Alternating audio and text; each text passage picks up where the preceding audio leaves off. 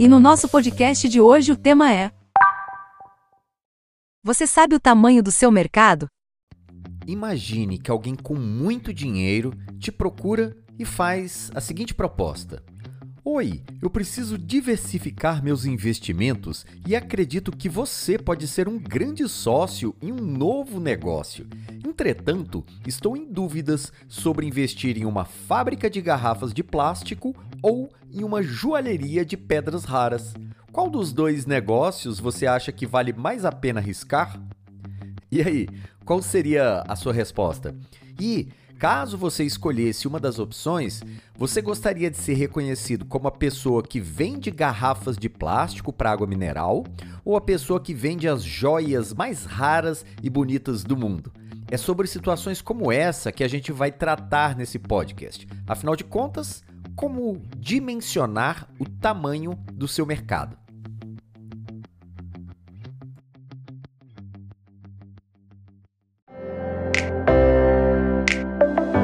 Você está no Meliva Cast, agilidade e inovação no dia a dia da sua empresa. O podcast de hoje será narrado pelo Vandré, nosso professor e especialista em inovação corporativa. Mundo dos negócios, eu já ouvi muitas vezes a história do vendedor de sapatos que foi enviado para expandir o mercado da empresa na qual trabalhava. E agora eu vou contar essa fábula para você, mas com as minhas palavras.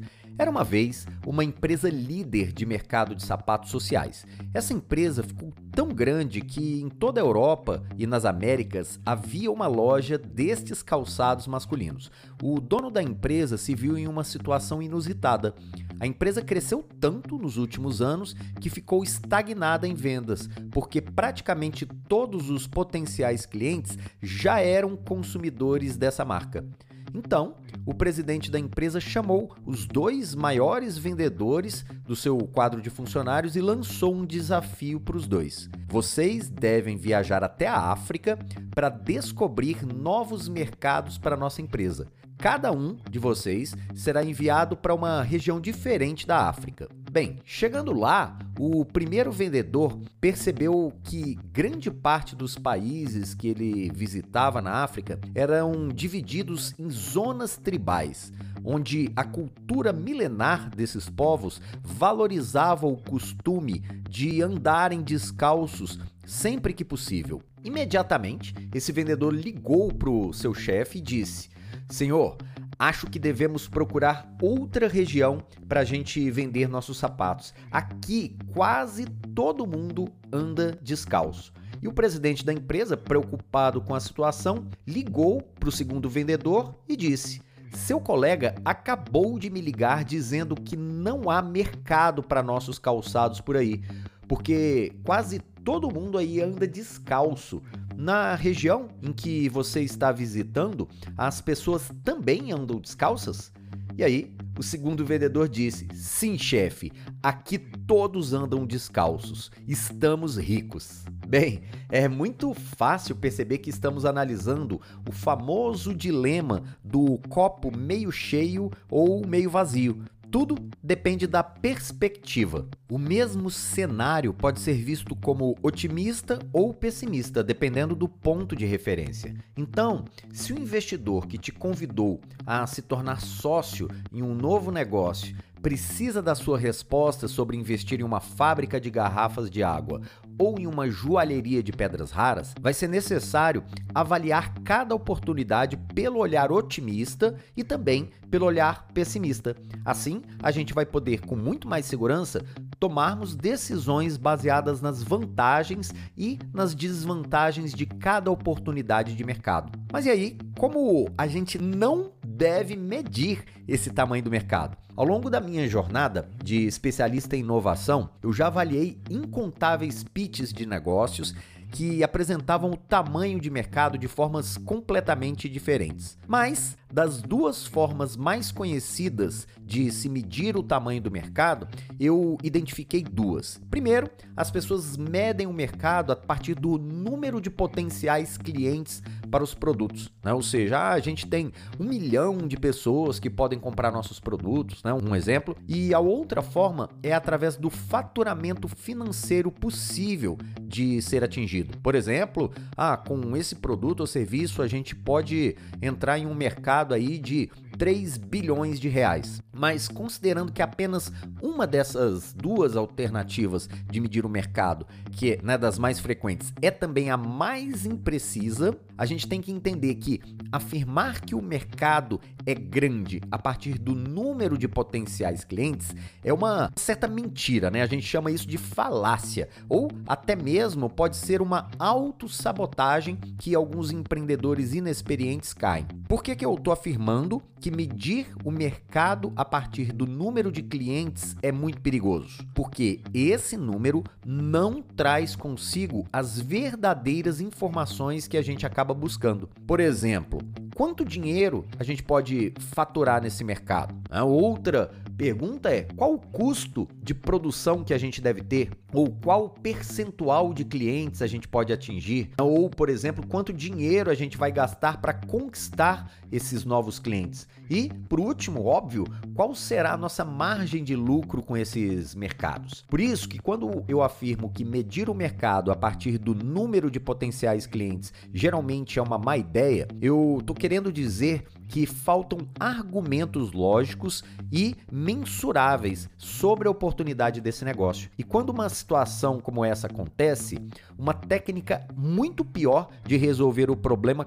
quase sempre é colocada em prática. As pessoas fazem o que a gente chama de maquiar os números. Já ouviu falar disso? Isso nada mais é do que mentir de forma deliberada ou até de forma inconsciente para que a gente possa dar alguma sustentação técnica para o número de potenciais clientes, por exemplo. Bem, eu acho que você já sabe onde essa história vai acabar, né? E não vai ser com um final feliz. Se a gente apresenta números falsos, obviamente o negócio tende a ser um fracasso, né? Talvez muito antes até de começar. Mas e aí, como que a gente pode dimensionar o mercado de forma correta? Agora, vamos deixar então de lado a visão pessimista e olhar pelo ângulo otimista, mas eu prefiro chamar esse ângulo de ângulo realista, porque nem sempre a conclusão que a gente vai chegar através desse olhar, ela é satisfatória. Ah, ou seja, mas isso não é ruim, porque chegar a um dimensionamento de mercado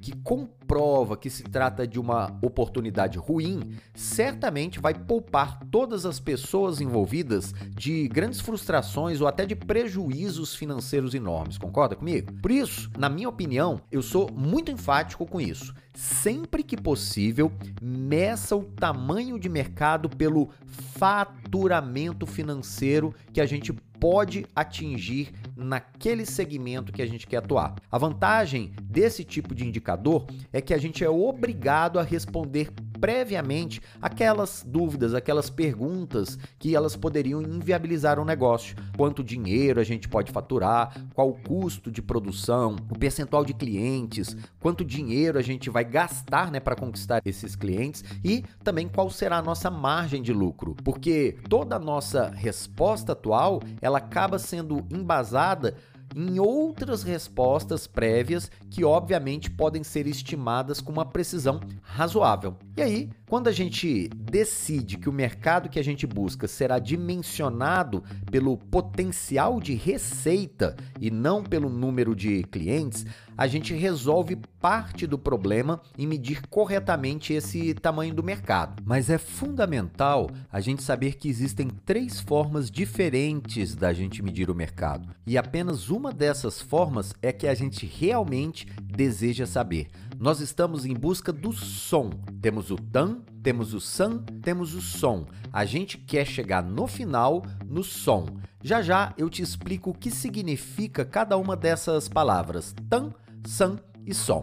Bem, antes da gente detalhar cada uma dessas categorias de tamanho de mercado, é fundamental deixar claro para você que esses três tipos de tamanho de mercado, eles se relacionam no conceito de subconjuntos. Ou seja, o TAM é o maior de todos, aí dentro do TAM a gente tem o SAM e dentro do SAM a gente tem o SOM. Lembra aquelas bonecas russas que tem uma bonequinha dentro de outra bonequinha, dentro de outra bonequinha? A gente chama isso de matrioscas, né? Aquelas bonecas. Então imagine que o Tan é a boneca maior, Aí dentro da boneca maior tem uma outra boneca menor que seria o San, e dentro dessa boneca menor tem uma menor ainda que é o nosso som. Ficou claro? Visualizar esse conceito de Tan San Som? Então vamos começar pelo primeiro, pelo Tan, que na nossa tradução para o português significa tamanho total do mercado, aquela matriosca, aquela bonequinha russa maior, a maior de todas. Como o próprio termo sugere, é impossível que um mercado seja maior do que o TAM, porque ele é o tamanho total desse mercado. O TAM normalmente ele representa uma fatia do tamanho de mercado que a gente chama de market size, que a gente obtém ao somar o faturamento de todas as empresas que atuam no mesmo setor da economia, tá? Que é diferente de mesmo segmento da economia, são coisas diferentes. Setor da economia é uma coisa, segmento da economia é outro, e já já eu te dou um exemplo para ficar mais fácil. Mas na prática, esse mercado, o TAM, jamais será atingido por nenhuma empresa em condições de competição aberta nos países de economia globalizada e de livre comércio, como por exemplo o Brasil. Ao contrário, por exemplo, uma empresa que atinge completamente o TAM, necessariamente ela teria 100% de participação no mercado. E aí, nesse caso, ela imediatamente seria classificada como empresa de monopólio. E nesse caso, as leis brasileiras anti-monopólio e antitrust seriam reivindicadas pela concorrência. Desse modo,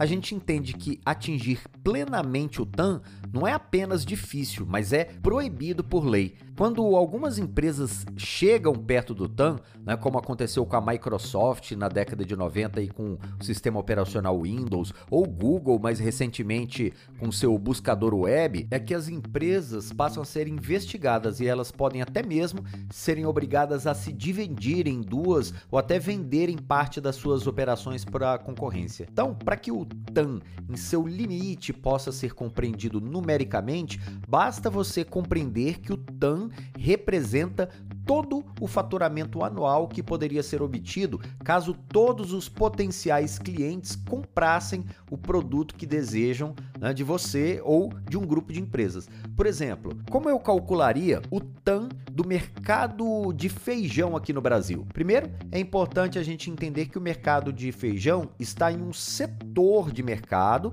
que, por sua vez, faz parte de um segmento de mercado que é o segmento de mercado de alimentação. Esse setor de mercado a gente chama de setor de mercado de commodities, e aí dentro do setor de mercado de commodities, nós temos o mercado de feijão. Então, para que eu possa calcular esse tamanho de mercado, eu preciso seguir alguns passos. Eu vou te contar esses passos aqui. Eu já fiz as contas matemáticas antes, então eu vou te explicar o passo e te mostrar o número que eu adquiri e como que eu consegui esse número. Primeiro, a gente tinha que estimar quantos brasileiros incluiriam feijão em sua alimentação, se eles obviamente pudessem escolher o que, que eles iriam comer. Então eu considerei aí todos os brasileiros que têm entre um ano de idade e 77 anos de idade, que representa a expectativa média do brasileiro, fiz uns cálculos aqui e percebi que 210 milhões de pessoas poderiam comer feijão no nosso país mas poderiam, mas não comem. Né? Então, eu preciso agora estimar quantos destes brasileiros têm poder aquisitivo para poder comprar o feijão. Então, nesse caso, o que, que eu fiz? Infelizmente, eu tive que buscar aí dados né, que mostram pra gente que cerca de 13 milhões de pessoas hoje não têm dinheiro para comprar o feijão na sua alimentação. Né, em 2020, quando eu peguei esses dados. Então a gente chega a um número aí de 197 milhões de brasileiros que poderiam comprar feijão. Mas o fato de poder comprar feijão não quer dizer que todos querem comer feijão. É uma opção. Então eu pesquisei bastante e acabei não encontrando nenhuma fonte confiável. Então eu vou retirar 20% de consumidores, porque eu prefiro ter um valor final subestimado do que um valor superestimado. E aí na sequência desse pensamento, eu preciso entender né, que o número total foram 158 milhões de brasileiros que comeram feijão no ano passado usando essas minhas estatísticas. E aí eu preciso agora descobrir qual o consumo médio anual de feijão por brasileiro. Nesse caso, eu preferi não arriscar meu chute e eu busquei as estatísticas oficiais que eu encontrei na Embrapa Arroz e Feijão, que afirma que cada brasileiro consumiu em média 14,3 quilos de feijão no ano de 2020. E aí eu usei essa conta, busquei aí na internet o valor médio que foi pago pelo feijão pelos consumidores atuais e descobri que o brasileiro que consumiu feijão gastou em média 100 reais no ano para que pudesse, obviamente, comprar o feijão e para sua alimentação. Depois disso, eu precisei descobrir o valor total em reais dessa estimativa. Aí foi fácil, eu peguei aqueles 158 milhões de brasileiros que comeram feijão e fiz uma regrinha de três e descobri aí que o tamanho do mercado do consumo de feijão no Brasil em 2020 foi de aproximadamente 15,8 bilhões de reais, ou seja, aproximadamente 16 bilhões de reais que nós brasileiros gastamos comprando feijão para nossa alimentação. Dessa maneira, é tecnicamente impossível que qualquer empresa possa faturar mais do que 15,8 bilhões vendendo feijão para os brasileiros, concorda? E para chegar a esse valor de TAM, eu usei a técnica de dimensionamento de mercado classificada como top-down, ou seja, de cima para baixo. Essa técnica ela é ideal para o cálculo do TAM quando temos acesso aos dados estatísticos confiáveis e atualizados sobre o setor econômico que a gente está pesquisando. Nesse caso, eu escolhi o feijão justamente porque eu já sabia que a gente tem dados muito precisos, são dados gratuitos e extremamente confiáveis a respeito desse produto. Agora que você já sabe encontrar o TAM usando a técnica top-down, a gente precisa seguir adiante e dimensionar corretamente o SAM do mercado. Quando a gente afirma que o SAM é o mercado aproveitável, podemos inferir que possivelmente o TAM não é aproveitável. Né? Então, em nosso exemplo do feijão, o que poderia ser compreendido como mercado aproveitável? Agora, a gente precisa compreender quais os diferentes subconjuntos de mercados de feijão consumido pelos brasileiros e dessa forma a gente pode direcionar nossos cálculos para o mercado ideal que a gente quer explorar. Esse vai ser o nosso SAM agora. Como curiosidade, aqui no Brasil, a gente é considerado hoje como o maior produtor mundial de feijão comum. Mas o feijão comum por aqui tem 13 tipos diferentes de cultivo. E o feijão chamado carioca, né, o nosso famoso carioquinha, é o feijão mais consumido aqui no Brasil. Inclusive dos 13 tipos, olha só, só o feijão carioca já representa 85% de todas as vendas de feijão aqui no nosso país. Então, se eu decidisse estimar o mercado de feijões especiais, um bom começo seria excluir né, o feijão carioca e a gente já está falando dos outros 15% restantes do mercado que não representam o mercado do feijão mais comum aqui para gente. E nesse ponto, aí muitas pessoas começam a errar nas estimativas, porque não basta calcular os 15% em cima daquele valor que a gente calculou do TAM, dos 15,8 bilhões. A gente precisa entender que, como se trata de um produto especial, agora, né, eu estou indo para um mercado mais seleto, é bem provável que o preço desses feijões sejam mais caros do que o feijão carioca, devido àquela lógica muito famosa aí no mundo da lei da oferta e da demanda. Já ouviu falar? Agora, né, que as contas é, podem ficar agora muito mais difíceis, uma alternativa seria eu continuar usando a técnica top-down e buscar o preço médio de cada tipo que representa essa fatia de 15%. E aí eu conseguiria descobrir o valor total. Mas essa pesquisa, ela seria tão demorada e tão complexa que eu preferi fazer uma outra conta. Eu usei a técnica bottom-up, que significa em português de baixo para cima. Essa técnica consiste em analisar um cenário específico. Eu vou lá, olho um caso específico e depois eu generalizo esse caso para um cenário maior. Por isso que a gente chama de bottom up. Eu venho de baixo e depois eu subo para um cenário ainda maior. E a partir de agora, eu não tenho mais dados oficiais e nem confiáveis, mas eu posso usar o bom senso e analogias com outros mercados para poder estimar minha conta.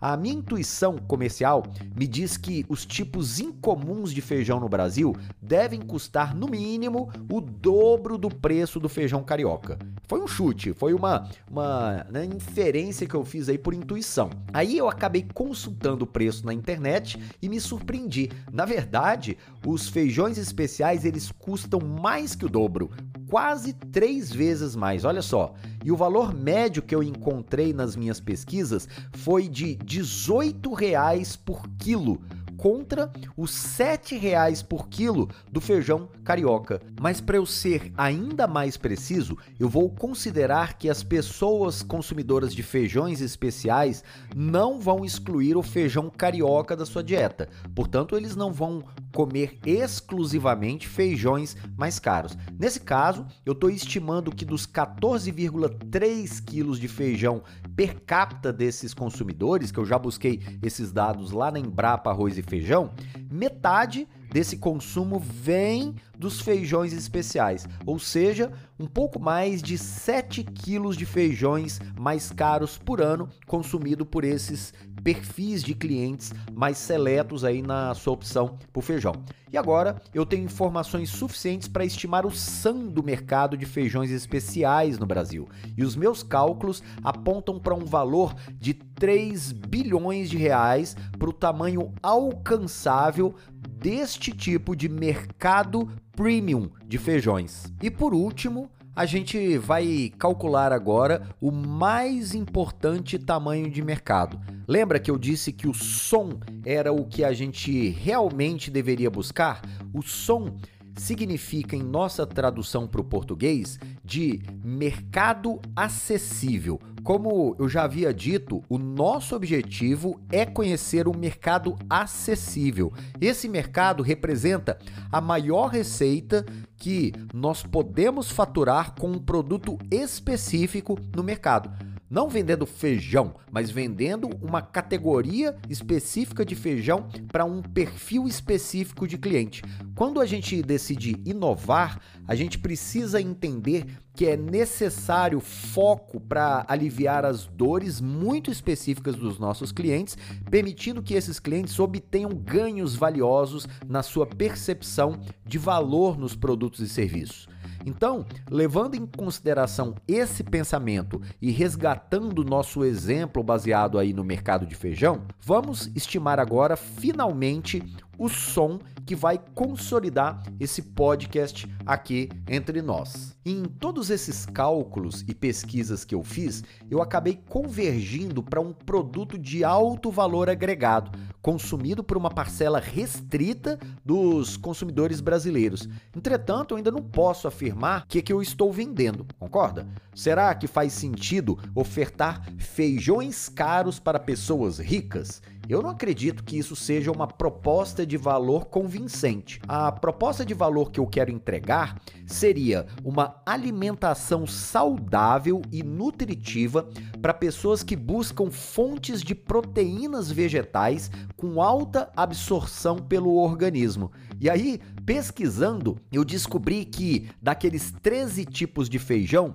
o feijão azuki é o mais indicado para atender essa proposta de valor. Ele é um feijão com uma, um percentual proteico muito alto, ele é de fácil digestão e ele, obviamente, é um, um alimento nutritivo e saudável. E aí, como eu prometi que a alimentação seria saudável para esses clientes, eu vou oferecer não só o feijão azuki, como o feijão azuki orgânico. E aí, no dia em que eu é, fiz essas contas aqui no podcast, o quilograma do feijão azul que orgânico estava sendo vendido aqui no Brasil por 50 reais o quilo. Olha só, contra né, os 7 reais em média aí do feijão tradicional carioca. A gente está falando de um produto com 700% de valor acima em relação ao valor do feijão tradicional carioquinha aqui. E com esse valor em mão, eu me perguntei qual seria o perfil de consumidores de produtos orgânicos no Brasil.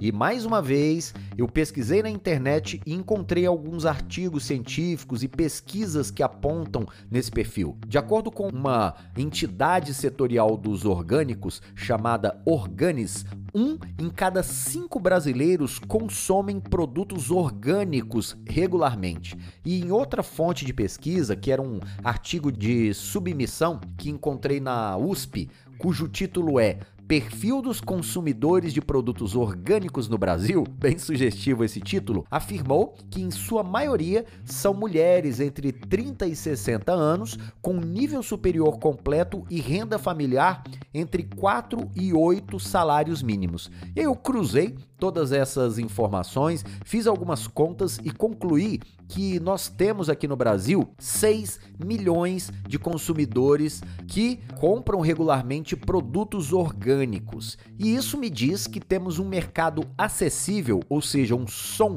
de aproximadamente 2,15 bilhões de reais, referente ao mercado de feijão, premium orgânico para pessoas que buscam saúde e nutrição em sua base vegetal. A conclusão que a gente tira de tudo isso é que estimar o tamanho do mercado é muito mais complexo do que a gente geralmente pensa. E além disso, nós entendemos que um erro muito comum é a gente medir o tamanho do mercado pelo número de potenciais clientes e não pelo faturamento monetário possível naquela situação. Outra falha muito recorrente é a gente acreditar que o TAM é suficiente para estimar o tamanho de mercado. Isso causa uma falsa impressão de um mercado muito maior do que de fato esse mercado representa. E a gente precisa lembrar que a gente está sempre em busca do som. E para finalizar, a gente compreendeu que há duas técnicas para estimar o tamanho do mercado: a técnica top-down e a técnica bottom-up. A primeira técnica é indicada quando a gente já tem dados estatísticos confiáveis e disponíveis sobre o mercado que a gente está pesquisando. Já a segunda técnica, bottom-up, é muito mais indicada quando esses dados não estão disponíveis, são escassos e vêm de fontes não confiáveis.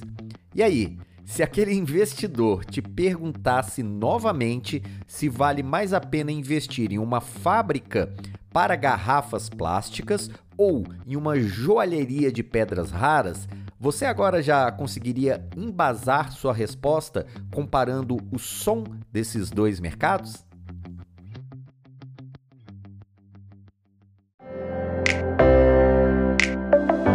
Muito obrigada a você que ficou com a gente até aqui. O podcast de hoje foi narrado pelo professor Vandré Sales. Continue aprendendo aqui na Meliva. Até a próxima!